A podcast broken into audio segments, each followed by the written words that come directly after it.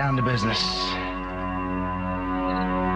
I got my wild cherry diet Pepsi, and uh, I got my blackjack gum here, and I got that feeling. Mm. Yeah, that familiar feeling. It's il est something 21 rank is sur Radio going Campus down. Paris, c'est l'heure d'externe. Oui, non, non, vous ne trompez pas, il s'agit bien d'une apostrophe. hein. Voilà, je m'adresse à vous, chers spectateurs. Don't ever feed him after midnight. She's alive! Alive!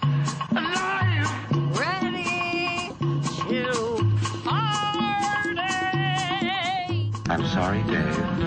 I'm afraid I can't do that. I'm a man. Well, nobody's perfect.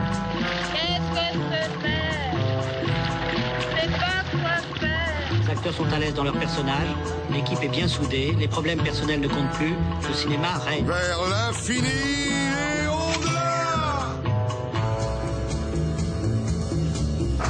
soir, Externe Nuit emmène ses chroniqueurs à l'aventure et vous avec. Laurent chassera les trésors aux côtés de Nathan Drake, le héros d'Uncharted, alors que Félix empêchera la lune de se cracher sur la Terre dans le nouveau film catastrophe de Robert Zemkis, Moonfall. Plus casanier mais non moins téméraire, Valentin se perd dans le dédale de la maison, pendant que Yuri reste coincé entre les quatre murs de celle de Big Bug, à la merci domestique et de l'imaginaire de Jean-Pierre Jeunet.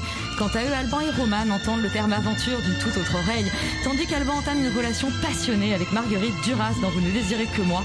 Roman fait fuiter la sulfureuse sextape de Pamela Anderson et Tommy dans la mini-série éponyme.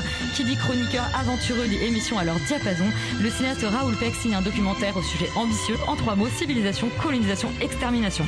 Tout un programme et c'est le nôtre ce soir, Externe Nuit, c'est parti.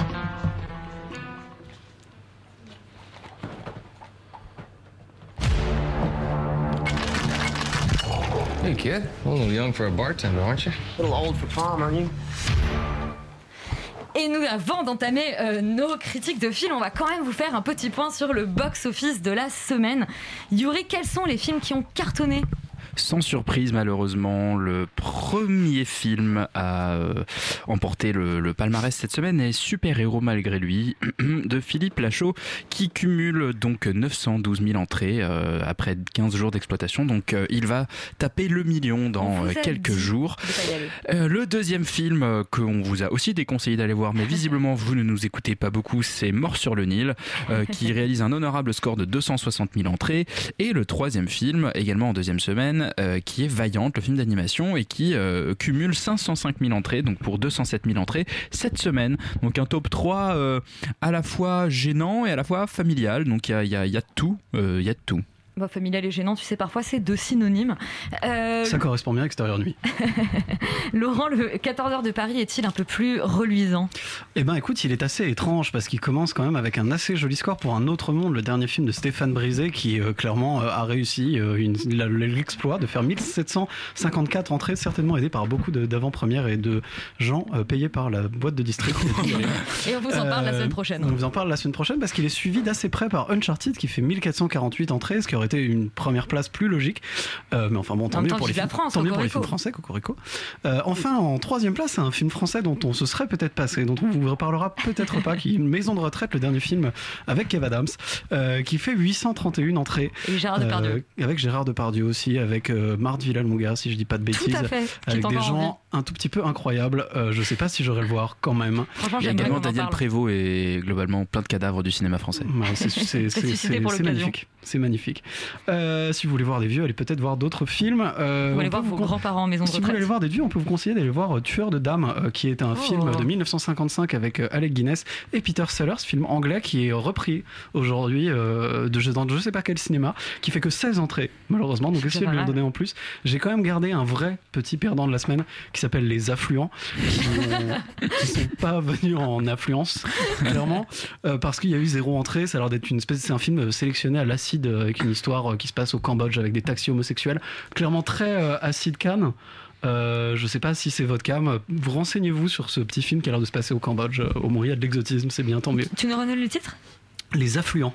Les assez- affluents. assez- Effectivement, c'était cocasse, mais je sais pas, j'ai eu un trou de mémoire ou peut-être un AVC en direct, qui sait. Le premier film dont on vous parle ce soir, c'est Uncharted de Ruben Fleischer, adaptation du jeu vidéo éponyme.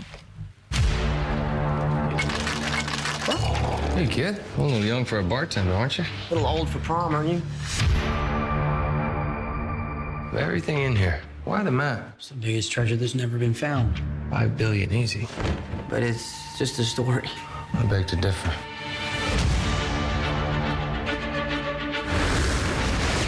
Five hundred years ago,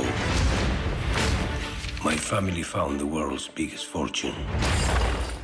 Ah, les faux accents américains, qu'est-ce qu'on aime ça Yuri, est-ce que déjà tu jouais à Uncharted, le jeu vidéo Oui, alors pour euh, rendre hommage quand même à Antonio Banderas que tu as entendu parler, c'était Mais- un vrai accent espagnol hein, qu'il Oui, a. donc mais Antonio, Antonio le force un petit peu parce qu'il n'a pas autant d'accent la plupart du temps. C'est vrai. Non, non, mais alors oui, je jouais aux jeux vidéo et en fait, Uncharted est, comme tu l'as dit, une série de jeux vidéo. Il y a quatre, euh, quatre entrées dans la saga, euh, qui a été créée par le studio américain Naughty Dog et qui a été, qu'on va dire, notable, enfin, révolutionnaire serait un grand mot, mais en tout cas, euh, euh, euh, successful par bien des égards, notamment parce que c'est une série qui s'inscrit totalement dans la veine des films d'aventure, euh, à la fois dans effectivement une filiation avec Indiana Jones, mais avec tout, on va dire, la veine un peu pulp de, de romans d'aventure, un peu facile, avec, avec une sorte de, de décontraction, une sorte de bien, enfin de là d'humour, de, de, de, bonne, de bonne ambiance autour d'aventures très très étranges, avec chaque fois des chasseurs de trésors. Et, et donc Nathan Drake, qui est le personnage principal au centre de cette saga, est au- ici joué par Tom Holland et on est, un- on est un peu sur une euh, origin story du personnage.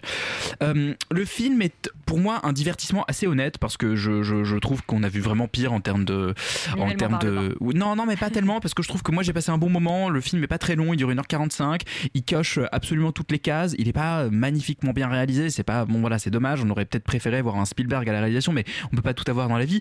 Et euh, là on va dire que le scénario est assez classique. Mark Wahlberg euh, que j'attendais euh, euh, comme étant extrêmement gênant dans le film moi je trouve qu'il il emporte un peu le morceau il est très marrant il se prend pas trop au sérieux il y a vraiment une espèce de en fait voilà ils ont réussi à sauvegarder de, de la série de jeux vidéo cet humour euh, ce côté hyper fun et qui s'excuse pas de l'être et il y a effectivement à la fin une séquence où deux bateaux euh, de pirates n'en dis- n'en dis pas bref, trop, quand même. euh, volent dans les airs je vous dis pas trop comment ça arrive mais c'est Ah ouais, c'est Fast c'est- and Furious le bail. voilà, et en fait, justement, c'est là où c'est intéressant, et c'est là en fait, le, le- c'est là où le bas blesse un petit peu, c'est qu'en fait, le jeu vidéo Uncharted sera toujours un meilleur film d'action que n'importe quel film d'action. C'est-à-dire qu'en fait, c'est ça le, c'est ça le cœur du sujet. C'est on est, on est sur un, sur des jeux vidéo qui ont réussi à incorporer la grammaire du film d'action et du blockbuster et du film d'aventure, euh, d'en avoir fait quelque chose d'extrêmement interactif dans lequel on participe. Donc en fait, quand il y a des énormes courses poursuites complètement folles qui défient toutes les lois de la physique, euh, en fait, on, y participe, on est inclus, on est dans, on est dans le, on est dans l'action. Et du coup, il y a aussi eu ce, donc il y a déjà en fait toute cette filiation avec le cinéma qui que, que le que le jeu vidéo a comment dire digéré et régurgité de manière extrêmement euh, euh, qualitative. Et de la même euh, manière, euh, le jeu vidéo a inspiré le cinéma. Il a inspiré notamment la série des Missions Impossibles avec Tom Cruise. Euh, la séquence dans l'avion dans Mission Impossible 5, c'est quasiment plan pour plan euh, une séquence de, euh, de Uncharted. Et donc en fait, il y a déjà cette résonance avec le cinéma et la série de la, série de films qui, visiblement va être tirée de- du jeu. En fait, du coup, a un petit arrière-goût de déjà vu parce qu'en fait, justement, toutes ces références-là sont déjà présentes dans la pop culture et globalement dans, dans le langage cinématographique actuel. Donc après, si vous ne connaissez pas les jeux vidéo et si vous avez juste envie de voir un bon film d'aventure avec un Tom Holland qui est ok et un Mark Wahlberg très rigolo avec euh, des scènes d'action honnêtes et, euh, et de l'humour, franchement, ça se tente, ça se vaut et euh, c'est globalement un excellent divertissement de samedi après-midi. Laurent, est-ce que c'est pour toi aussi un excellent divertissement de samedi après-midi ou plutôt de dimanche pluvieux quand il n'y a pas grand-chose d'autre? Je serais, plus sur le dimanche pluvieux, c'est-à-dire je serais un tout petit peu moins enthousiaste. Euh, mais, euh, mais, en fait, c'est c'est un film, comme tu l'as dit, assez sympathique dans le fond, parce que c'est pas une aussi grosse catastrophe que ce à quoi on aurait pu s'attendre. Euh, Il y, a, des moments qui sont assez amusants, en particulier à la fin où ça part complètement en couille. C'est-à-dire qu'il y a, une volonté d'essayer de faire un peu de l'Indiana Jones aujourd'hui. En, en réalité, Uncharted, quand ça a été créé, euh, c'est euh, vraiment parce que euh, on a voulu mettre en jeu vidéo euh, la série des, des Indiana Jones et de les adapter dans un monde actuel. Et, et globalement, on va adapter en film ce truc-là qui est déjà très très inspiré du cinéma. Le problème, c'est que en effet, ça n'est pas grand-chose d'autre qu'une espèce de mash-up entre Indiana Jones et des gros films d'action qu'on a vu récemment, euh, voilà, de- dans la entre guillemets cette nouvelle veine qui en fait vraiment des caisses, les Fast and Furious, les Ouais. Missions Impossibles, etc. Euh, du coup, en fait, si c'est un peu peu ce qu'on recherche. Le- ça rend le film finalement assez sympathique parce qu'il il marche plutôt bien. Il y a les, les, les cases sont plutôt bien euh, remplies. Euh, Il est assez bien rythmé en plus, je trouve. est- y a- Alors moi, tu vois, par exemple, je, je trouve qu'il est un tout petit peu lent. Moi, j'aurais aimé qu'il y en ait un peu plus, qu'on s'en prenne un peu plus plein la gueule, que ce soit encore un peu plus efficace. Euh, mais bon, euh, il y a des énigmes, il y a des, il y a des boum boum, il y a des trucs, il y a des méchants, tout ça. Il y a des méchants qui, on pense, ils sont gentils, puis en fait, ils sont méchants. Il y a des gentils, on pense, ils sont méchants, puis en fait, ils sont gentils. Enfin, je veux dire, les, les ficelles sont très grosses et très connues, mais pour ce genre de divertissement dans l'absolu, pour moi, c'est pas forcément un problème. Euh, parce que quand on va voir ce genre de film, on sait ce qu'on va voir, on va voir des grosses cascades des personnages un peu marrants. Et, euh, et quand on aime un peu la série de jeux vidéo et qu'on la connaît il y a des petits clins d'œil un peu rigolos. Et donc du coup euh, ça fonctionne. Je pense que le film a pas vraiment d'autres prétentions que ça. Euh, donc de- dans l'absolu c'est plutôt réussi. Après euh, faut pas non plus s'attendre à un chef-d'œuvre. Loin de là c'est pas plus intelligent que ce que ça euh, que ce que ça prétend être euh, ce qui est déjà pas si mal. Mais bon c'est sûr qu'on aurait préféré quelque chose d'un peu supérieur d'un peu plus intéressant euh, avec un peu plus de développement avec des personnages un peu mieux écrits avec des trucs un peu globalement un peu mieux faits. Mais euh, mais c'est honnête. Et dans le fond dans les blockbusters américains honnêtes il y en a pas tant que ça. Donc Mais- si on, donc si on aime voir des ouais. gros boom boom je pense que ça, ça vaut le coup quoi. Mais effectivement, c'est ce qui en ressort. Je trouve que c'est un- c'est une certaine forme de sincérité en fait, parce qu'on est, euh, on est quand même dans une grosse machine hollywoodienne, mais quand même, il en, il en ressort quelque chose de où on sent qu'ils ont vraiment envie de, faire ce film-là et de s'amuser et qu'on s'amuse à le regarder. Je trouve que c'est ouais. effectivement dans, dans la dans la pléthore de blockbusters qu'on voit euh, récemment, c'est quelque chose qui manque cruellement. C'est ce petit supplément d'âme que ce film arrive à avoir vraiment par moment, je trouve. Et, et surtout, ce qui est assez amusant, c'est qu'il y a ce côté très premier degré qu'on est vraiment en train de perdre. C'est-à-dire que c'est un film ouais, qui ouais. assume son premier degré, quoi. C'est un film qui assume d'être un une espèce de voilà de, film d'aventure un peu un peu simple, euh, qui en fait pas des caisses, qui fait pas des clins d'œil au public tout le temps. Et dans le fond, en fait, c'est relativement rafraîchissant parce que même Fast and Furious commence à faire du méta maintenant, ce qui est un peu ridicule. Euh, et là, au moins, on assume le truc full premier degré du mec qui se balade euh, et qui va chercher des trésors. Et voilà, et on s'en fout, tu vois. Et c'est du coup ça, ouais, c'est assez sympa et, rafraîchissant pour un gros blockbuster de ce style. Euh, c'est pas un chef-d'œuvre, mais mais je trouve qu'on y passe un moment assez sympathique et que que je peux le conseiller aux gens qui ont envie de passer ce genre de moment. Eh bien, Uncharted, un film sympathique, un divertissement avec un petit supplément d'âme. Il faut pas non plus s'attendre à la lune. Pour ça, il y a le nouveau film de Roland Emmerich, Moonfall.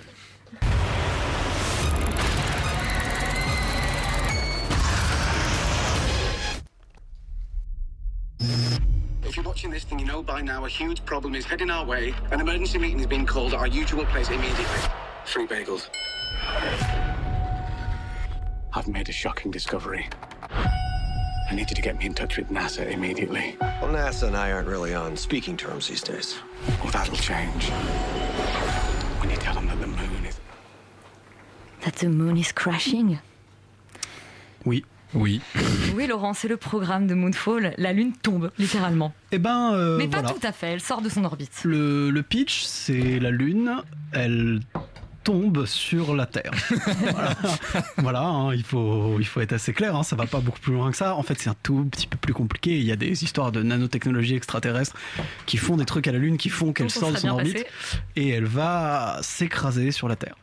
Euh, et du coup, bah, beaucoup d'explosions, beaucoup de problèmes, beaucoup de gens qui ont des vrais problèmes de voilà des enjeux de vie ou de mort quand même très très lourds euh, parce que la Lune va s'écraser sur la Terre. Je le répéterai probablement beaucoup pendant cette chronique. Et, euh, et du coup, bah, il se passe des tas de péripéties. Euh, Est-ce que c'est bien? Voilà la question. La réponse c'est non. On pouvait s'y attendre. C'est-à-dire que Roland Emmerich, il est quand même habitué, euh, euh, habitué du fait. Euh, Il fait des gros films catastrophes un peu débiles. Et celui-là, euh, dans l'absolu, est pas, est pas vraiment. Enfin, il est un peu dans la même veine que ses précédents. 2012, le que- jour d'après. voilà, que ce genre de trucs qui sont quand même tous un peu les mêmes. Euh, sauf que là, quand même, il y avait la Lune qui tombe sur la Terre. La Lune, elle vient et elle vient péter la gueule à la Terre. Et ça, c'est bien. Ça, c'est quand même voilà. C'est la raison pour laquelle on est allé voir ce film. Et dans le fond, on est un petit peu déçu parce que c'est pas exactement ce qui se passe. Il y a tout un tas d'histoires euh, improbables avec euh, quand- globalement en toile de fond des trucs qui disent que les conspirationnistes ont raison et qu'il vaut mieux les écouter. Euh, le film est, est- est vraiment d'une bêtise crasse, c'est-à-dire qu'il n'y a même pas un effort d'écriture quelconque. C'est on, on passe un moment globalement un peu un peu assez mauvais parce que même en dehors des quelques moments un peu impressionnants, plein de CGI dans tous les sens, il n'y a pas grand-chose. C'est-à-dire que toutes les espèces d'histoires annexes qu'on essaie de construire pour donner des espèces de backstory bidons aux personnages dont on se fout fonctionnent pas du tout. Il y a rien. En fait c'est- c'est c'est d'une paresse totale, c'est-à-dire qu'en dehors de son pitch, il y a absolument rien du tout. Et encore, le Euh, pitch n'est pas respecté, tu dit. En plus, le pitch est même pas vraiment respecté. L'univers est, l'univers est, est- est- pff, ils essayent de développer une espèce de vague univers de science-fiction, mais c'est, c'est, c'est- comment dire, c'est, triste. C'est-à-dire que c'est vraiment le, le niveau zéro. Il y a, en fait, vraiment, c'est, c'est, je sais pas comment dire. En fait, on a, on a un peu, on a vraiment l'impression d'avoir en face de nous une espèce de machine financière, quoi. Clairement, essayer là de, de faire euh, du, du, du baiting super badant euh, pour faire de la thune autour du fait que la lune se pète la gueule sur la terre. Et, et donc dans l'absolu, dans l'absolu, en dehors de ça, il y a rien. Et, et- et en fait, même les acteurs, enfin, je veux dire, c'est un non-sens total. Il y a, il y a des, on sent qu'en fait qu'il y a même des personnages qui sont créés juste pour piquer de l'argent à des Chinois. Enfin, c'est vraiment une honte. C'est-à-dire qu'il y a, il y a même pas de, il y a même pas de recherche quoi que ce soit. C'est, je pense que Roland Emmerich maintenant, il commence un peu à sucrer les fraises et il voulait faire des films débiles. On lui a dit tiens, euh, prends un paquet d'argent pour faire n'importe quoi et ça l'a amusé. Mais sans plus. Et, et donc il y a ni intention ni, ni exécution. Globalement, c'est extrêmement creux, comme la lune dans le film. J'en dévoile un tout petit peu du, euh, Ouh là du là, scénario. Euh, voilà, c'est juste. euh, Tu me rappelles ce qu'a fait la lune dans le film? La lune, elle tombe sur la Terre. et ça, c'est très bien. En vrai, non, moi, moi, moi en fait, le, le- j'ai réussi à sauver ma séance du film parce que je suis allé le voir en 4DX. Et que du coup, il y a des moments où Ça le siège, le siège, il bouge vraiment beaucoup et c'est un peu marrant. C'est-à-dire que quitte à faire vraiment des roller coasters à la place de films, euh, autant l'assumer complètement, aller les voir en 4DX. C'est-à-dire que c'est le seul truc qui pourra vaguement vous faire apprécier le film si jamais vous avez une carte et que vous êtes prêt à payer 6 balles ou alors si vous êtes prêt à payer 20 balles pour ce genre de conneries. Mais honnêtement, je ne comprends pas l'intérêt et je vous déconseille à tout prix de le faire parce que aller, enfin, aller au parc Astérix, quoi, c'est mieux. Félix, tu n'as pas eu la chance de voir Moonfall en 4DX. Est-ce que c'est un film catastrophe dans tous les sens du terme Euh, ouais, carrément, je suis complètement d'accord avec Laurent. Et moi, je l'ai pas vu en 4DX, donc mon siège, il était bien fixe et c'était vraiment très compliqué. Ah. Ouais, c'était un peu l'enfer. Euh, non, en fait, c'est triste de voir Roland Emmerich effectivement euh, se, se cracher sur la terre, lol, euh, de cette manière, parce que moi, personnellement, en dehors des, des, des problèmes mo- moraux que j'ai à chaque fois dans ces films, euh, mais qui me font beaucoup rire, euh, donc là, typiquement, c'est complo- le complotiste qu'on va justement quelque part porter au nu, et dans 2012, c'est typiquement le capitalisme et les riches, parce que genre comme ils ont survécu, la terre est sauvée, enfin, genre de conneries. Moi, ça fait marrer, euh, pour le coup, personnellement. Euh, et en fait, en dehors de tout ça, je trouve qu'il il a, il a réalisé à un moment donné des vrais bons films catastrophes. Et je pense que c'est une des grosses références dans le genre, euh, avec des vrais plans et, des, et une, sensation, je trouve, de, de, de décrépitude complète de, de la planète et de, de, terreur absolue que je retrouve pas du tout dans Moonfall. Et en partie parce que je pense que le, les effets spéciaux ont tellement avancé aujourd'hui que c'est tellement facile maintenant de faire des plans comme ça un peu à tout va, qu'il ne, réfléchit même plus son récit, qu'il ne réfléchit même plus en fait la manière dont il va composer ses cadres et dont il va faire justement cette espèce de, de bouillie numérique. Euh, et, du coup, on arrive, je trouve, à un à, à des films qui se répètent. Typiquement, le fait que la Lune s'écrase sur la Terre, c'est un concept qui aurait pu être hyper intéressant, notamment euh, autour de, de, de la notion de gravité ou ce genre de choses, parce que du coup, il y a des aléas euh, voilà, gravitationnels qui, qui, euh, qui font que, que- parce que la Lune se rapproche, du coup, il y a des espèces de, de forces, je ne sais quoi. Bref. Quand ça arrange le film. hein. Exact, ouais, complètement. Et en fait, finalement, euh, et bah, on a l'impression de revoir un peu 2012 parce que tout ce que ça vient provoquer, c'est des raz de marée, des trucs comme ça, des trucs hyper classiques en fait. Et je trouve que il arrive même pas à exploiter complètement son concept. Alors, on- Laurent, on a parlé euh, même en termes de narration parce qu'effectivement, il y a, y a un espèce de twist complètement nul où en fait, non, c'est pas vraiment la Lune et c'est les extraterrestres qui sont à l'intérieur, je ne sais quoi. Et c'est complètement nul parce que non, on vient pas voir ça. Mais, Mais en plus, est-ce qu'il y a des nazis? Eh ben non, c'est dommage. mais ça aurait été presque mieux. Euh, et, mais Il y a des robots qui sont un peu nazis. Ouais, peut-être. Vite fait. Euh, mais voilà, et donc du coup ça je trouve ça, je trouve ça dommage parce que euh, moi sur le papier c'est un film qui peut me faire marrer et si c'est fait par Roland Emmerich et que justement il le fait correctement comme il a su faire, ça aurait pu être super. Mais là le problème c'est que voilà encore une fois la, la mise en scène et la narration font n'importe quoi euh, et qui tombent juste dans, la- dans la facilité. On sent que effectivement il a eu des problèmes de financement de ce film là et que du coup il fait exactement comme les gros studios hollywoodiens, c'est-à-dire zéro risque. Donc on fait n'importe quoi. Euh, on, on essaie de servir la soupe, sauf que la soupe ne, ne fonctionne plus parce que bah elle commence à être périmée quoi. Donc du coup voilà, je, je ne vous déconseille d'aller voir Moonfall. Malheureusement c'est une, une c'est un gros échec euh, en tout cas euh, pour moi Euh, et plutôt regarder 2012 qui que je considère comme un très bon film de, de dire science-fiction pas trop parce que t'es plutôt de- déviant, t'es déviant Bah, le jour je d'après, trouve non, mais le jour d'après, c'est un excellent film. ou le jour d'après, Ouais, Moi, je gars, préfère 2012. Mais bref, mais, mais revoyez ces anciens films. On n'est pas là mais, pour trancher, mais n'allez pas voir. Independence Day Day 2, les enfants, ça c'était ça c'était de la Moi, ce qui qualité. me rend triste, c'est qu'il est même pas si vieux que ça, en fait. Ouais, non, mais c'est ça.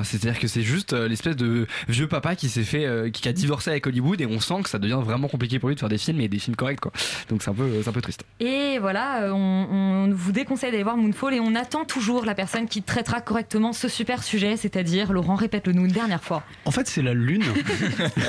et elle vient se péter la gueule sur la Terre pour tout exploser. Ça. Et c'est quand même un super programme. Valentin et Alban, vous, vous êtes allés voir, vous ne désirez que moi, le nouveau film de Claire Simon qui imagine euh, eh bien, un rendez-vous entre un amant de Marguerite Duras et une psychanalyste. Bande annonce.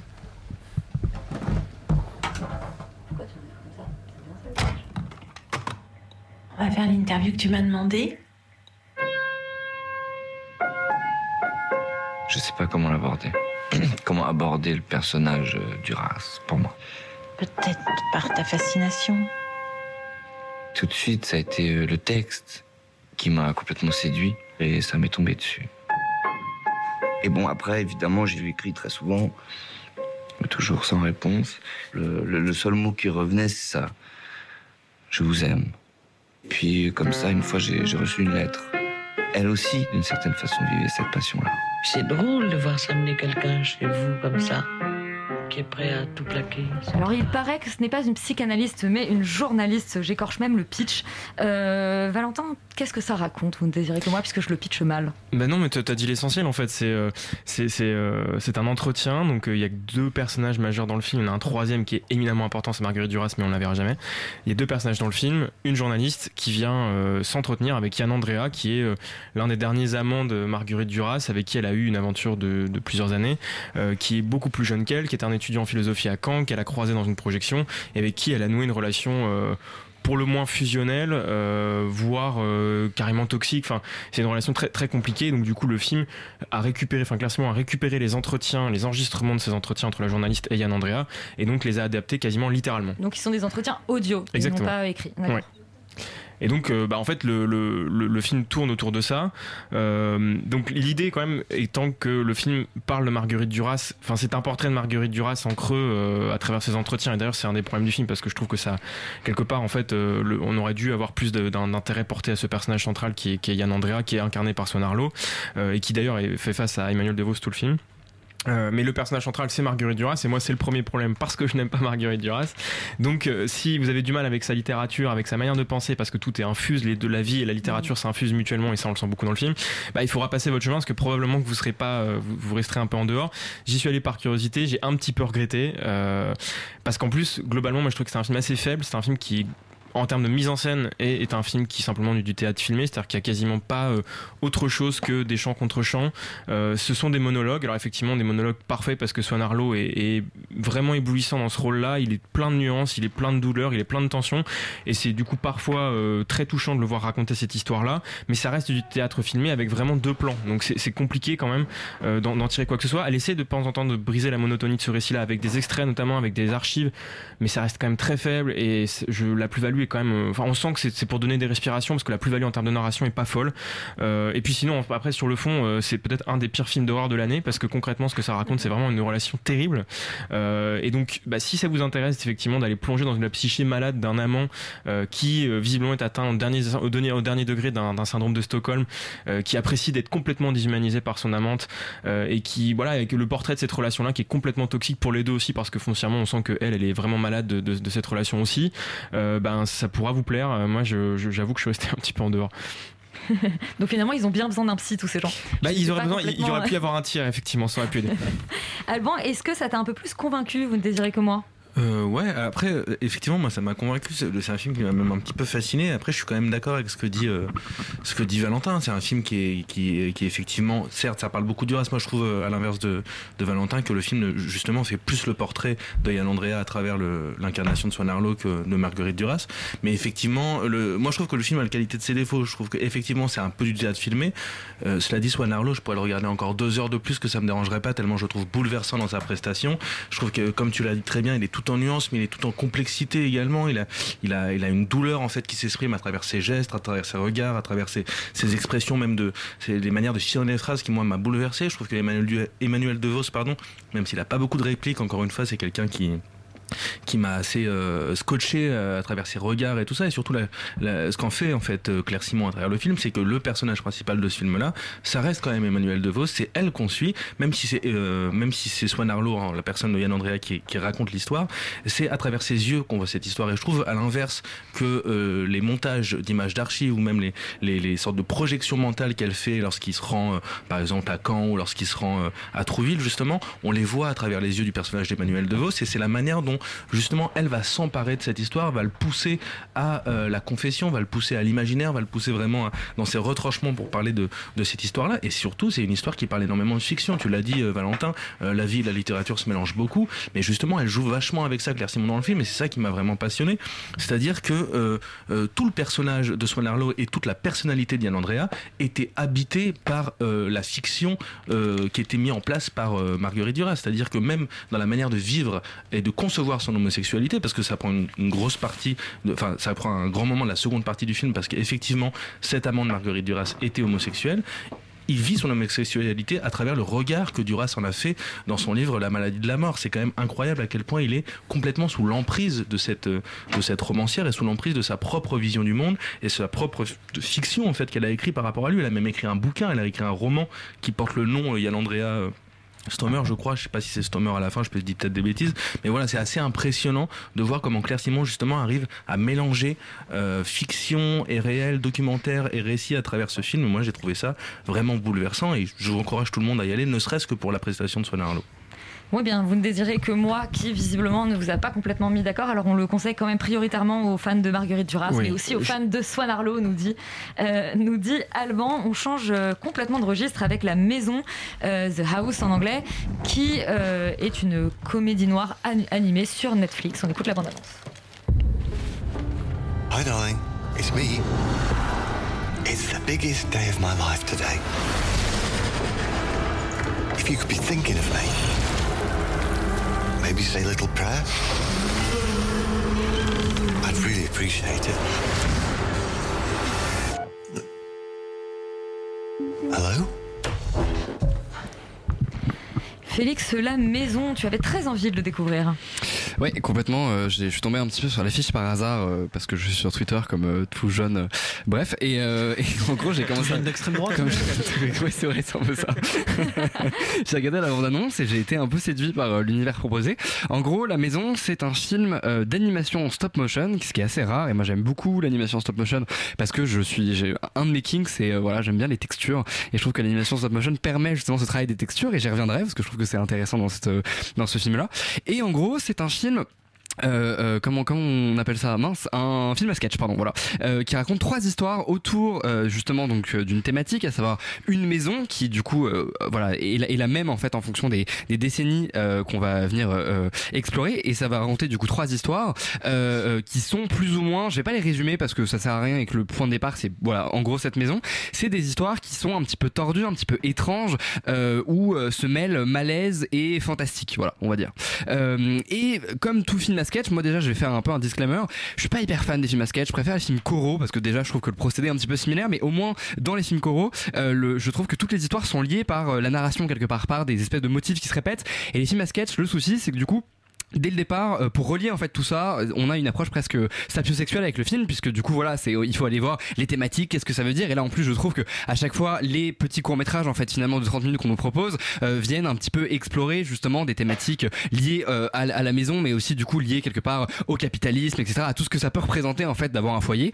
Euh, et voilà, ça c'est le truc qui m'a un petit peu gêné. Après, en dehors de ça, euh, je, je, je trouve que évidemment, comme tout film à sketch, il y a des côtés un petit peu inégaux. Je trouve que par exemple le, court métrage numéro 2 est un petit peu en deçà des, deux autres. Euh, À la fois, je trouve en termes de personnages, en termes de ce que ça raconte, mais aussi en termes de mise en scène, euh, parce que justement, je trouve que la mise en scène est assez soignée et assez euh, intéressante, justement pour le travail des textures et, pour même en règle générale le, le design des personnages. Et je trouve que par exemple euh, la mise en scène de, du, justement du court métrage numéro 2 en tout cas de l'histoire numéro 2 euh, est un petit peu plan-plan. On est sur des cadres larges où il essaie de faire vivre l'espace. C'est pas vraiment ce que j'attends d'un film d'animation où justement j'ai envie presque qu'on fasse des plans impossibles qu'on aille quelque part un petit peu à l'intérieur de cette maison de poupée parce que c'est littéralement un petit peu le concept. Et c'était pas le cas. Après en dehors de ça je trouve qu'il y a vraiment des histoires qui sont très intrigantes notamment la première euh, avec des designs de personnages extrêmement étranges. Ça m'a fait un petit peu penser euh, au travail de Henri Selick qui est euh, justement un animateur en stop motion que j'aime beaucoup qui a notamment réalisé l'étrange Noël de Monsieur Jack et euh, le film Caroline dans cette espèce de démarche de venir justement faire euh, du, du malaise de l'étrange. Alors là justement contrairement au travail de Selick on n'est pas du tout sur quelque chose de baroque ou gothique. On est beaucoup plus sur un travail minimaliste justement du malaise. Mais j'avais jamais vraiment vu ça en fait en stop motion notamment sur une espèce d'approche assez mature et adulte parce que justement il ne s'agit pas de euh, faire une espèce de parallèle ou de parabole avec l'enfance. Et ce que je trouve très intéressant c'est qu'en plus nous euh, d'un espèce de deuil entre guillemets mature on a un rapport un peu enfantin et un peu naïf au film de stop motion. Et d'un coup on a cette espèce d'étrangeté et presque de violence qui est euh, incarnée dans le récit. Et je trouve qu'elle est quelque part presque décuplée parce que justement on a un rapport qui est différent avec un film. Donc je vous encourage quand même à aller le voir. En plus c'est facile parce que ça peut se regarder un petit peu en partie. Moi c'est ce que j'ai fait parce que bah, j'avais pas que ça à faire. Euh, donc du coup j'ai regardé un court métrage enfin en tout cas une partie puis, le, puis, puis les autres un petit peu euh, voilà sur une enfin étalés sur une semaine et je trouve que du coup c'est assez agréable parce que ça permet d'avoir une petite histoire euh, un petit peu glauque avant de dormir littéralement donc je vous encourage à aller découvrir euh, voilà ce film qui est imparfait mais quand même assez intéressant je trouve dans la démarche Et je voulais te demander pour nos auditeurs juste d'expliquer ce que c'est que le stop motion. C'est comme Wallace et Gromit. Euh, ouais, c'est ça, exactement. Non, en gros, on va prendre des photos euh, de- de- d'éléments euh, réels, c'est-à-dire que ce n'est pas de l'animation euh, 3D avec des, des, euh, des ordinateurs. Et du coup, en fait, on va tout simplement voilà faire 24 photos euh, euh, par seconde et ça fait le cinéma en euh, du Voilà. coup en animation stop motion. En pâte à modeler ou autre Exactement, matériau, c'est vraiment de la matière et c'est pour ça que je parlais de texture euh, tout à l'heure. Valentin, est-ce que tu as le même point de vue un peu nuancé sur la maison que Félix? Euh, bah, je pense que t'étais plutôt positif globalement. Quand même. Globalement, ouais, ouais. ouais, Non, ouais, non, ouais. mais quand même, Non mais il y a des- il y, a tempéré, des- il y a des défauts, je dis pas que c'est un chef-d'œuvre, mais je, je trouve que c'est une curiosité qui, n'est- qui mérite un petit peu un petit tu nous encourages à regarder quand même. je suis complètement d'accord. Je suis vraiment euh, sur ce niveau de nuance. Euh, non, mais j'ai j'ai trouvé que c'était un, un film vraiment intéressant parce que comme toi, moi j'aime beaucoup l'animation et notamment le stop motion pour ce que ça permet justement ce que tu as dit effectivement sur le principe des textures. Et je trouve qu'il y a vraiment de vraies bonnes idées dans le film sur certaines séquences. Effectivement, je suis assez d'accord aussi pour dire que l'écriture, euh, faut savoir qu'il y a trois équipes différentes qui ont travaillé. Enfin, c'est scénarisé par la même personne, mais il y a trois équipes différentes euh, qui ont dirigé les trois différents épisodes. Donc effectivement, il y a des différences dans la mise en scène et dans l'approche narrative euh, plastique en fait du coup dans l'animation. Donc c'est ça, c'est effectivement inégal. Et le deuxième est un petit peu moins bien que le premier et le troisième. Donc il y a, il y a un petit peu un creux dans le film quand on le regarde encha- en enchaînant comme je l'ai fait moi. Euh, et, et sinon effectivement c'est hyper intéressant parce que comme tu l'as dit, euh, il y, a, il y a cette idée de- d'utiliser la texture pour raconter réellement quelque chose. Il y a vraiment un emploi de ce procédé plastique et texturel là pour arriver à, une, à raconter quelque chose de différent. Et notamment les premiers et le deuxième, le premier et le troisième euh, élément. En fait la maison elle se dégrade. Et donc l'idée, toute l'idée du, film c'est de raconter comment est-ce que quelque chose qu'on essaie de préserver ou de fantasmer va petit à petit être déliquescent. C'est ça qui est malaisant. C'est-à-dire que le foyer, euh, la maison c'est le foyer, c'est l'intimité. Et en fait tout ça va petit à petit partir à volo. Et donc du coup par la texture ça va s'incarner dans le fait que bah, en fait euh, bah, des éléments vont disparaître parce qu'on peut les retirer tout simplement. Ils vont se déformer, ils vont être plongés dans le brouillard. Enfin la texture va vraiment venir porter quelque chose d'intellectuel et de narratif en fait. Et donc du coup ça c'est passionnant. Je trouve qu'effectivement le deuxième de ce point de vue-là est moins intéressant. Euh, L'écriture par contre et le doublage sont très réussis je trouve pour les dans les dans les trois cas. Donc ça, ça fait un ensemble qui est très cohérent, qui est très glauque aussi euh, parce que pour le coup si jamais vous avez avoir l'envie de, de mettre des enfants devant, c'est pas c'est pas une excellente idée. Non, c'est Sauf si vous les détestez. c'est ça, il faut vraiment euh, leur, leur donner envie de partir de chez eux. Euh, mais en dehors de ça, faut, faut éviter. Euh, et je trouve qu'effectivement, le, le film arrive quand même à réussir à, à jongler avec son principe anthologique d'avoir trois épisodes et de les juxtaposer, tout en essayant de créer quelque chose. Et je suis d'accord avec toi en fait sur l'idée, encore une fois, que ça aurait pu être un film, un film choral dans le sens où ça aurait pu induire une progression euh, narrative dans les trois cas. Bien sûr. Et, et c'est un peu dommage d'avoir séquencé ça. Donc j'imagine qu'il y a des questions de production derrière. Euh, mais globalement, l'ensemble est quand même très cohérent et très réussi. Donc euh, c'est sur Netflix. euh, Profitez-en. Et je, j'ai- je me suis pas aventurée à prononcer le nom des quatre réalisateurs parce que je pense que je vais mais, écorcher les noms d'une façon terrible. Euh, mais le, la scénariste dont vous parlez, C'est Enda Walsh. c'est Enda Walsh. Ouais, la voilà. scénariste de, de Hunger, je crois, de. de... De la, de, oui, de Hunger, le film. euh, oui, je pensais que tu parlais de Hunger Games, j'avais tout, mais Non. oui, le film avec euh, Michael Fassbender. Exactement. Euh, de Steve McQueen. Oui, exactement. Euh, exactement. Euh, on reste sur Netflix et dans une maison, c'est une obsession visiblement, avec Big Bug, euh, le retour du cinéaste Jean-Pierre Jeunet. Tu sais, les gens, ils pensaient qu'en l'an 2000, il y aurait des voitures volantes. Il aura juste fallu attendre 45 ans de plus. On les a créés, Ionix, pour qu'ils nous facilitent la vie. Parce que contrairement à l'ouvrier humain, le Yonix n'a ni besoin de manger, ni de boire. La vie qu'on vit vraiment est trop courte. Profitons de chaque instant.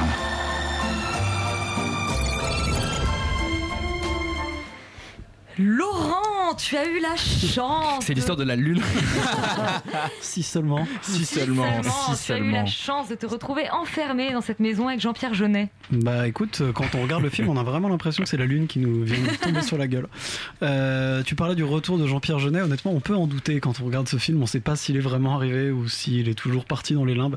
Euh, c'est un film qu'il a eu beaucoup de mal à, à financer et on comprend pourquoi. Euh, c'est l'histoire globalement euh, qui se passe dans un futur plus ou moins proche euh, et un peu voilà un peu particulier, un peu chronique on va dire et euh, euh, dans lequel euh, il y a des robots automatiques qui aident des gens et les gens vivent tous dans des espèces de pavillons un peu années 50. Enfin bref, j'ai même pas envie de discuter de l'univers du film. Globalement, ils sont bloqués dans cette maison parce que les robots qui qui sont censés gérer leur maison et qui sont censés gérer le monde globalement se retournent un peu contre eux et c'est un groupe de gens, c'est-à-dire avec Elsa Zilber- Zilber- Zilberstein, euh, son euh, love interest euh, qui est joué par Stéphane de Groot. Et puis on a aussi euh, des comment dire des euh, des euh, le- le- l'ex-mari de Elsa Zilberstein avec sa nouvelle femme et puis sa fille. Bon bref. Il y a Isabelle Nanty, tu oublié. Oui, Isabelle Isabelle Nanty, Nanty qui est voilà, sa voisine. Et son chien. et son chien. Qui est un Jack Russell Qui est comme un. Jack Russell. Euh, bon, euh, pff, c'est- en fait, c'est très, très difficile d'en parler parce que c'est un niveau de catastrophe qui est rarement atteint, je trouve, dans le cinéma. Je pense, honnêtement, je pense que c'est un des plus mauvais films que j'ai jamais vu. Et pourtant, j'en ai vu beaucoup des mauvais films. Mais enfin, celui-là dépasse quand même largement les attentes qu'on pouvait avoir euh, de lui. C'est-à-dire que non seulement, euh, non seulement visuellement, c'est une horreur. C'est-à-dire que c'est moche, euh, c'est une catastrophe, on s'ennuie parce que c'est, il n'y a pas d'écriture en fait, il y a rien. Euh, les personnages sont ridicules et les, même les acteurs qui pour certains pourraient être corrects, notamment moi j'aime bien Isabelle Nanty, euh, j'ai plus de mal avec Elsa Zilberstein ou Stéphane de Groot, mais enfin on pourrait, pourrait voilà, un peu sortir l'épingle du jeu, déroule complètement et ça et voilà et se font pas d'efforts et c'est globalement très mauvais. Tu oublies André Dussolier qui double Einstein le robot. qui, qui, peut-être le meilleur rôle du film. Bah ouais. Euh, mais globalement, euh, en fait, ce qui est terrible, c'est que euh, au bout de euh, 40 secondes, 45 secondes, en fait, on sait que ça va être affligeant, et en moins de 6 minutes, on est déjà complètement scandalisé par ce qui se passe à l'écran, quoi. Alors que le film dure deux heures, et, et ça va continuer comme ça, petit à petit. Et comme évidemment, il y a, a aucune structure, aucune écriture, aucun scénario digne de ce nom, bah, en fait, c'est une espèce de succession de scènes, toutes plus ridicules, mal faites, mal jouées, et sans intérêt les unes que les autres. J'ai même pas envie de m'étaler sur le fait que bah, les petites histoires entre les personnages marchent pas du tout parce que c'est un huis clos. Donc évidemment, on essaie de créer des petites histoires entre les personnages, mais enfin, tout est cousu de fil blanc et n'a aucun intérêt. Et en plus, tout ça est fait dans un enrobage qui est quand même affreux, ce qui est assez étonnant de la part de Jean-Pierre Jeunet, qui quand même globalement, normalement, sait tenir une caméra, mais enfin là. On rappelle que c'est d'Amélie Poulain. Un long dimanche de fiançailles. Enfin bon, il a, il a fait des, c'est un cinéaste, je veux dire, il a fait des choses. Alien 4. Et là, euh, là, c'est une horreur euh, totale. C'est-à-dire qu'on a l'impression d'un type euh, complètement en roue libre à qui on a filé du blé pour faire ce truc, alors qu'il sait plus quoi faire et qu'il a plus d'idées, euh, à part euh, nous donner de la dépression.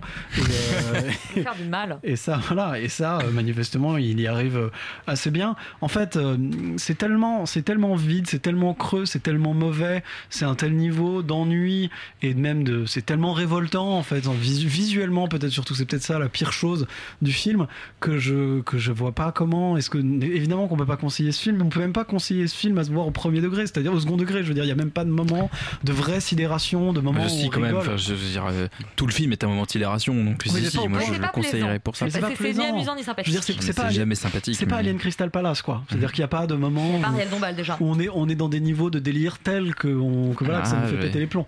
Genre euh, c'est ça, Ah, ça arrive même pas en fait à basculer dans cette espèce de supplément d'âme là. On sent qu'en fait il y a, y y plus rien derrière Jean-Pierre Jeunet et que clairement il est là pour cachetonner et qu'il a, à mon avis, il a même pas envie de faire ce film. Donc euh, Je ouais. donc je comprends pas, euh, je comprends pas l'intérêt d'aller voir ça. Je comprends pas vraiment l'intérêt d'en parler. Donc je vais arrêter maintenant. Et d'ailleurs, je tiens à dire quand même qu'il y a plus de gens qui l'ont vu euh, autour de cette table que de gens qui vont en parler parce que justement on veut pas s'acharner trop sur le cadavre. Yuri, tu voulais Ouais. sauver quelque chose? Bah, en fait, moi, je, oui, c'est vrai que ce film a un côté de Schadenfreude un peu. C'est-à-dire que tu vois un crash d'avion et tu t'arrêtes pour le regarder parce que c'est marrant et tu, tu, tu sais pas ce qui se passe, tu contemples un incendie et tu le regardes brûler et, en fait ça te au lieu de lui venir en aide, tu, tu, tu, tu contemples un peu le désastre. Et effectivement Big Bug c'est ce qui s'est passé dans la tête de Jean-Pierre Jeunet pour ce film. Parce que je, je comprends pas du tout le projet. C'est effectivement un cinéaste que c'est pas un cinéaste que j'adore, mais c'est un cinéaste que pour le coup que je respecte et qui et dont j'aime vraiment euh, plus, plusieurs films. Ouais. J'aime moi je suis plus j'aime plutôt beaucoup en fait Amélie Poulain. Je, je l'ai je l'ai revu il y a pas très longtemps. En fait, je, il a vraiment bien vieilli. C'est un film qui qui a toujours un vrai charme, euh, une, une, une identité visuelle très forte. J'aime beaucoup son Alien que beaucoup n'aiment pas, mais moi je, je le trouve visuellement Ah, hyper intéressant. Il est, euh, il est, il est, il est très marrant, très bien fait, euh, et il a, il a toujours eu une patte visuelle très, très personnelle. Et c'est pour ça qu'en fait, ça fait vraiment de la peine de le voir euh, se vautrer dans ce projet que, comme tu as dit, Laurent, il a mis beaucoup de temps à financer et que personne ne voulait faire. Et visiblement, Netflix a dit Banco, on met de l'argent. Et je pense qu'il faut en tirer la leçon suivante c'est que quand un grand réalisateur essaye de faire financer un film que personne ne veut faire et que seulement Netflix veut faire, il faut fuir. Ça n'est pas bien.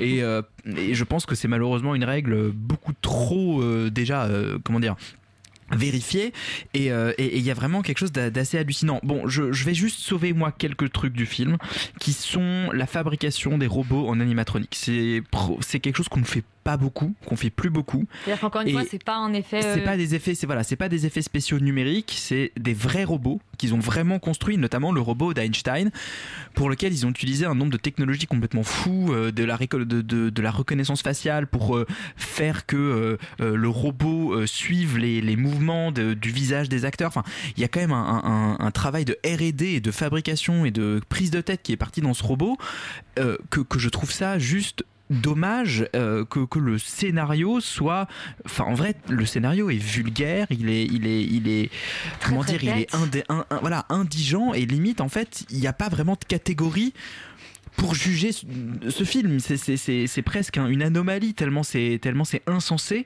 Donc c'est très très difficile de le voir et de dire c'est bien c'est pas bien. Ça n'a juste tellement aucun sens et qui aucun fondement que ça, ça devient très compliqué en fait de, de même de dire que c'est une merde. C'est juste insensé, ça ne devrait pas à mon avis exister. Le fait que ce soit existe, que ça existe est un big bug et Jean-Pierre Jeunet est un peu devenu Jean-Pierre Vieux gars.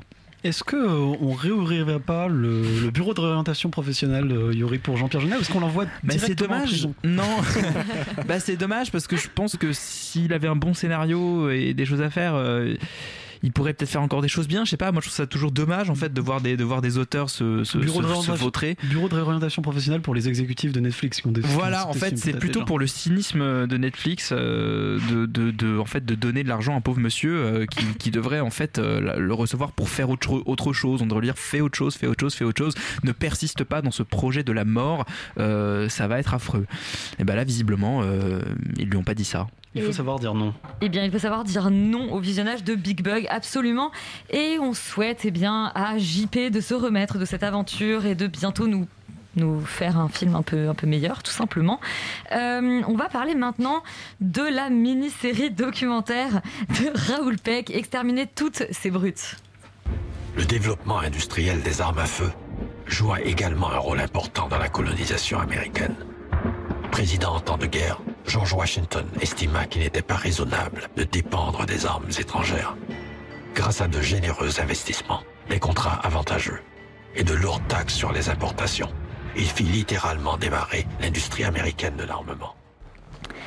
Alban et Laurent, je vous vois faire les gros yeux. Euh, Alban, je vais te poser une question simple. Bon, déjà, j'aimerais que tu nous pitches exterminer euh, toutes ces brutes, mais aussi que tu nous dises est-ce que c'est une catastrophe industrielle, une nouvelle? On les collectionne ce soir.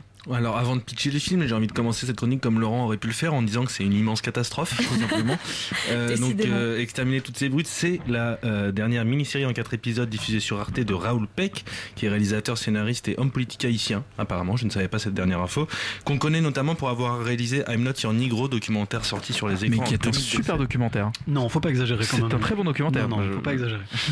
Et c'est pour ça que Morgane, qui n'est pas là, a beaucoup aimé exterminer toutes ces brutes. Mais toi, Alban, ce n'est pas ton avis. Non, non, pas du tout. Ouais. Alors, de quoi ça parle? Alors, ça tente, vraiment, ça tente d'être une sorte de fresque, dis-moi, Laurent, si je me trompe, mais un peu historiographique, historique, théorique, philosophique sur euh, ce que c'est que l'Occident, en fait, euh, et comment il s'est construit, c'est-à-dire. Ce que c'est que la suprématie La blanche. je suprématie blanche, oui, mais vu qu'il y a énormément de parallèles un peu douteux entre justement les Européens, les Occidents, les Blancs, les, les colons, les exterminateurs, les, ér- les éradicateurs, les, les nazis, etc. Enfin, on comprend pas trop. Il essaye de trouver une sorte de généalogie du mal, euh, et le mal serait bien sûr cette suprématie blanche. Donc il mélange un petit peu la Shoah, la colonisation, euh, euh, l'extermination des Indiens d'Amérique, etc. Et justement avec comme euh, fil rouge de son discours le fait que c'est une sorte de pensée d'extermination qui est ancrée dans les mentalités depuis la nuit des temps. Alors le problème de Raoul Peck, en tout cas le problème de Raoul Peck dans cette mini-série sur Arte, c'est que il essaye d'avoir un discours quand même historique. Il construit euh, il essaie de construire un- un- une série historiographique avec un montage d'images à proprement parler où il mêle un petit peu de sa propre fiction à lui. Il va aussi euh, faire intervenir des acteurs pour réinterpréter des moments historiques. C'est très très douteux. On dirait un petit peu euh, l'émission de Stéphane Bern dont j'ai oublié le nom. Secret d'histoire, je crois. Secret d'histoire. C'était là avec des racines et des ailes, je ne sais pas laquelle, laquelle tu veux mentionner. Et le problème, c'est que Raoul Peck, il ne sait pas le faire. C'est en fait juste, euh, c'est- c'est c'est fait d'une manière, c'est fait dans un geste qui est tellement négligent, qui est tellement euh, désinvolte, voire euh, euh, irréfléchi totalement dans, dans, dans ce qu'il veut dire historiquement, que en fait, même si son propos, euh, moi, je peux très bien l'accueillir, je peux très bien l'entendre, je peux très bien le comprendre. Le problème, c'est que c'est dans le geste, ça va pas, et du coup, on s'y perd, on sait plus ce qu'il veut dire. Il y a une voix off qui est omniprésente, qui va commenter le moindre choix esthétique, le moindre parti pris de mise en scène. Du coup, c'est complètement mais inefficace. Et je trouve que c'est voilà, c'est ni fait ni à faire. Je pense qu'il y a tellement de films qui parlent très très bien de ce genre de sujet. Je- euh, en, faisant cette chronique, j'ai repensé à un film de Marker et René qui s'appelle Les Statues Morossi qui fête ses 70 ans l'an prochain. Je pense que rien que ce court métrage vaut mille fois les quatre épisodes d'une heure de Raoul Peck. Franchement, c'est voilà, il y a rien, il y a, y a extrêmement rien, et c'est plus que décevant, c'est voire problématique dans la manière dont c'est fait, dans la manière de mettre en, en relation des images comme ça, sans euh, sans les penser, sans penser le montage, sans penser la mise en scène. Je trouve que voilà, c'est plus qu'affligeant, c'est problématique. Laurent, est-ce que c'est problématique de découvrir que Raoul Peck est un sous-Stéphane Bern Écoute, je pense que c'est problématique pour Stéphane Bern, quoi. Euh, non, euh, le, le, le- en fait, je vais être d'accord avec toi globalement, hein, Alban. euh, c'est-à-dire qu'évidemment, visuellement, c'est extrêmement laid. C'est-à-dire qu'il y a des, il y a des reconstitutions qui sont catastrophiques, et pas, c'est pas parce qu'il y a Josh Arnett dedans qu'on va, on va faire des trucs bien.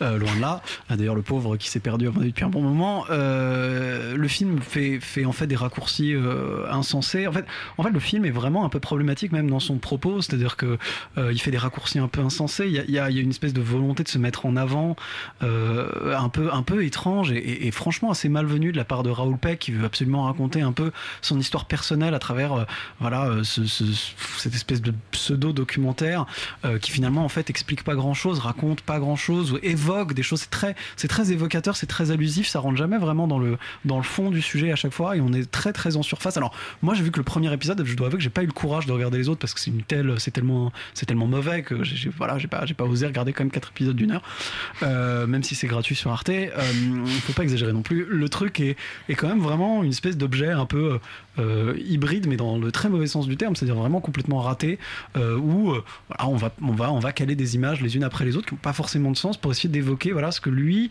perçoit comme le suprémacisme, la suprémacisme blanc et ce qu'il en, enfin, enfin, ce qu'il en, ce qu'il en comprend et il essaye de, montrer d'où ça vient, mais, mais, mais jamais vraiment de manière, euh, je trouve, sérieuse, documentée et réfléchie, alors que c'est un sujet qui est très intéressant et qui mérite en fait, au contraire, euh, des un travail vraiment, euh, vraiment solide parce que qu'il y a des, je pense qu'en fait, il, il, il met le doigt, en tout cas au début dans le, premier épisode, sur des choses qui, à mon avis, mériteraient d'être développées, mais qui clairement, il les évoque ou pour choquer parfois, notamment tout l'épisode, de- les fameux épisodes des mains coupées au Congo euh, par, euh, par comment dire, par la Belgique.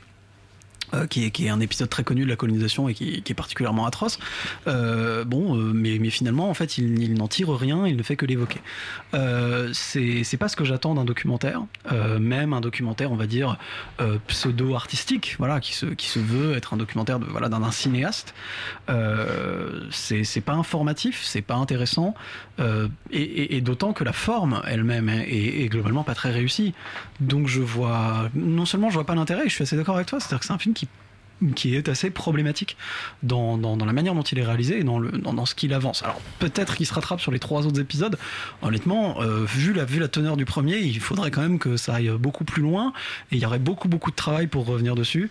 Donc je, voilà, moi je vais pas oser aller là, je conseille pas aux gens de le faire non plus. Tu as poussé le vis jusque-là, Alban? Non, j'ai pas poussé le vice là mais ce que je vais rajouter aussi pour, pour, pour prévenir nos, nos auditeurs qui voudraient voir le, la série, c'est que c'est fait avec une telle prétention, une telle assurance par rapport aux propos, notamment aux propos historiques, Mais ce qu'il y a un truc vraiment qu'il faut pas faire, c'est avoir, enfin, qu'il faut faire justement, c'est avoir un minimum de modestie avec ce, ce dont on parle, surtout avec un tel sujet, avec les sources qu'on a. Et je trouve que c'est l'inverse de ce qu'il faut faire sur des sujets aussi brûlants. Donc vraiment, n'y allez pas, quoi.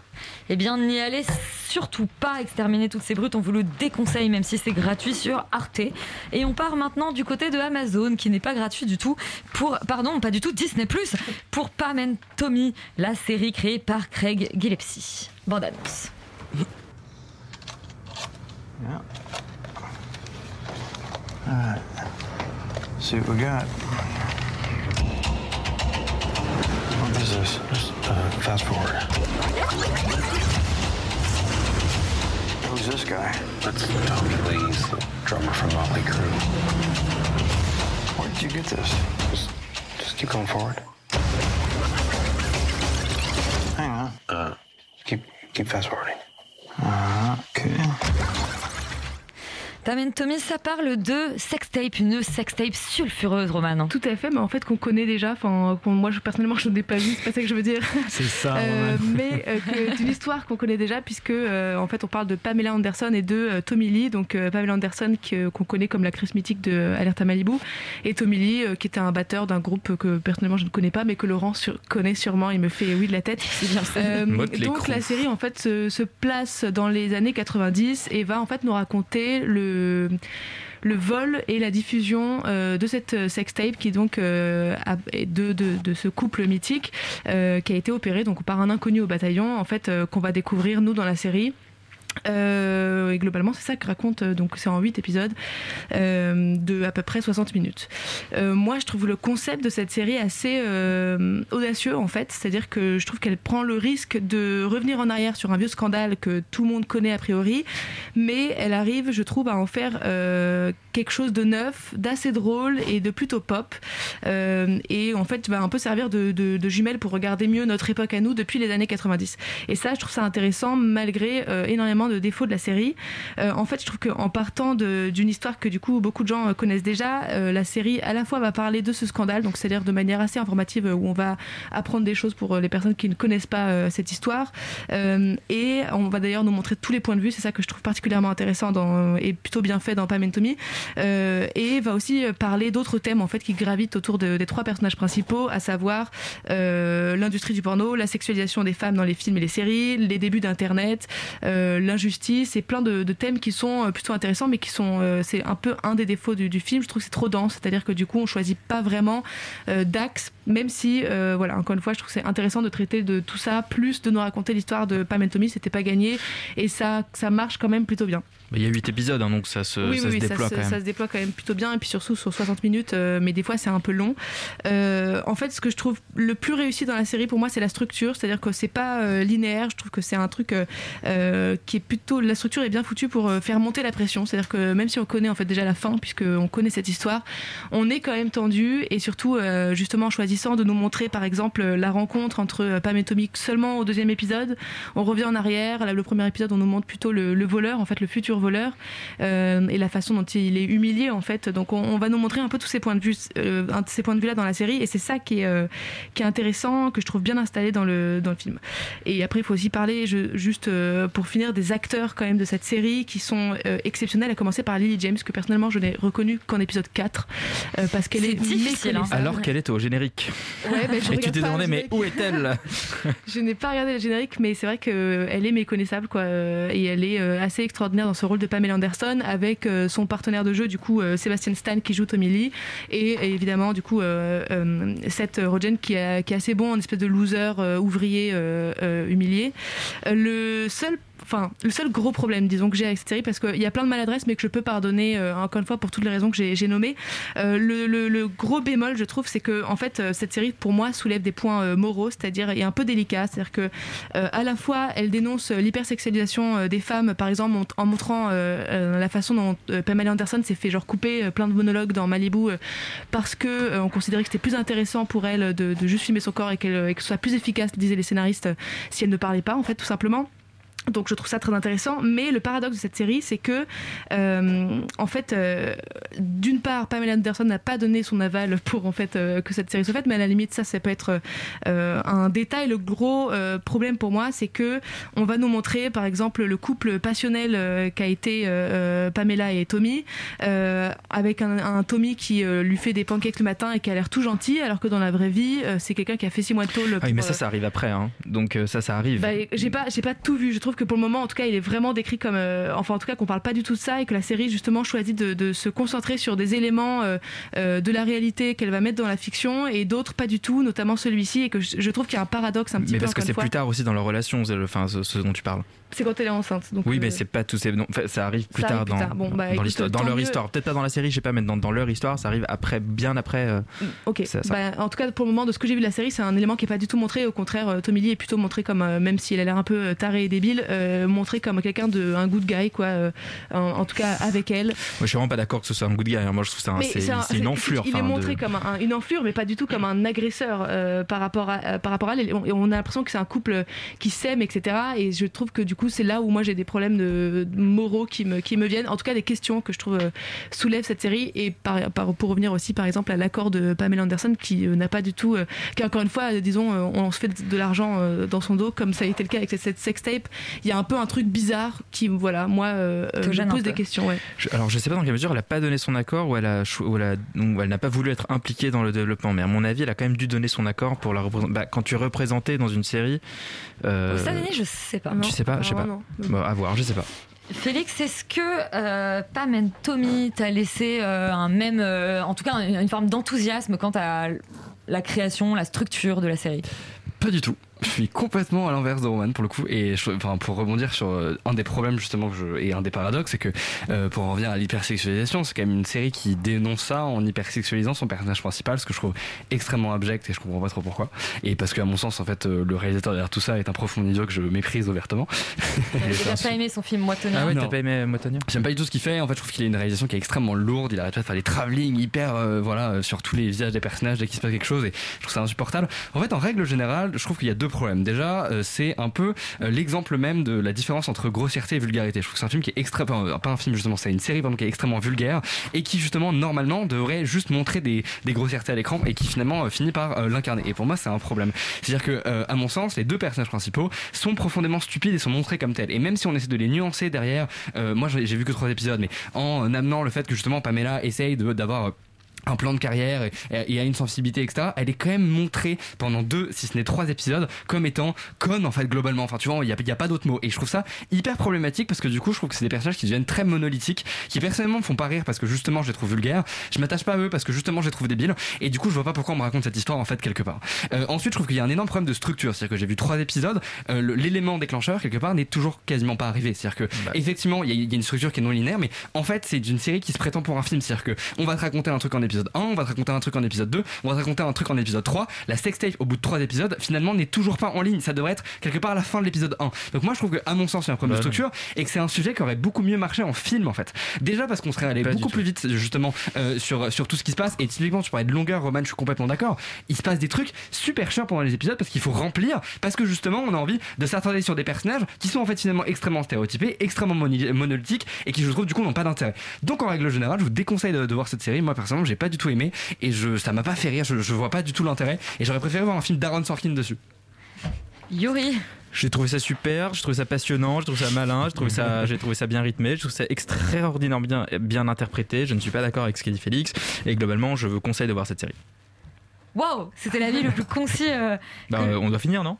Mais tu as encore, tu as encore quelques instants si tu Non, veux. non, mais c'est une, c'est une, c'est, moi, c'est une série qui m'a vraiment, qui m'a vraiment réjoui, enthousiasmé. Je trouve le, je trouve le point de vue hyper original. Je suis pas du tout d'accord. En fait, je suis d'accord avec vous euh, sur le fait que oui, ça part de la sexualisation et ça part de ça, mais justement, le, le- là où le- la, la série est intéressante, c'est qu'elle te met toi toujours dans la position de voyeur et dans la position de gens qui, euh, à l'époque aussi, bah, en fait, regardaient cette sextape et il y a ce côté très très malsain, très très bien. Moi, je trouve, moi, je pense pas que la série veuille être drôle. Il y a un moment rigolo où il parle, où il parle à son sexe. C'est pas le moment le plus fin de la série, mais euh, c'est, c'est quand même quelque chose d'assez audacieux et que moi par exemple ça m'a fait rire.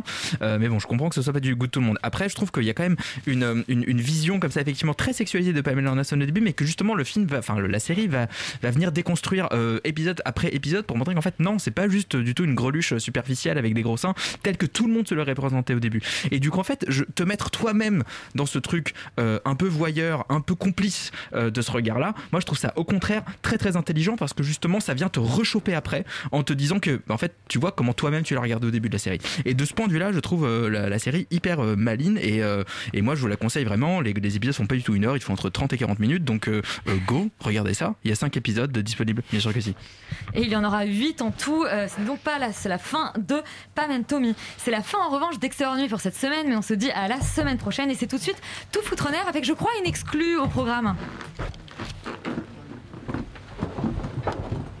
Absolument, on a beaucoup de chance. On reçoit euh, en avant-première, on va présenter le premier album solo de Well Lamore, qui est une artiste franco-américaine exceptionnelle, qui est chef d'orchestre, qui est euh, compositrice, arrangeuse, qui fait plein de choses. Et elle arrive avec un album génial entre musique synthétique et orchestrale. Vous allez voir, c'est formidable. Eh bien, restez surtout sur Radio Campus Paris. Et nous, on se dit à la semaine prochaine.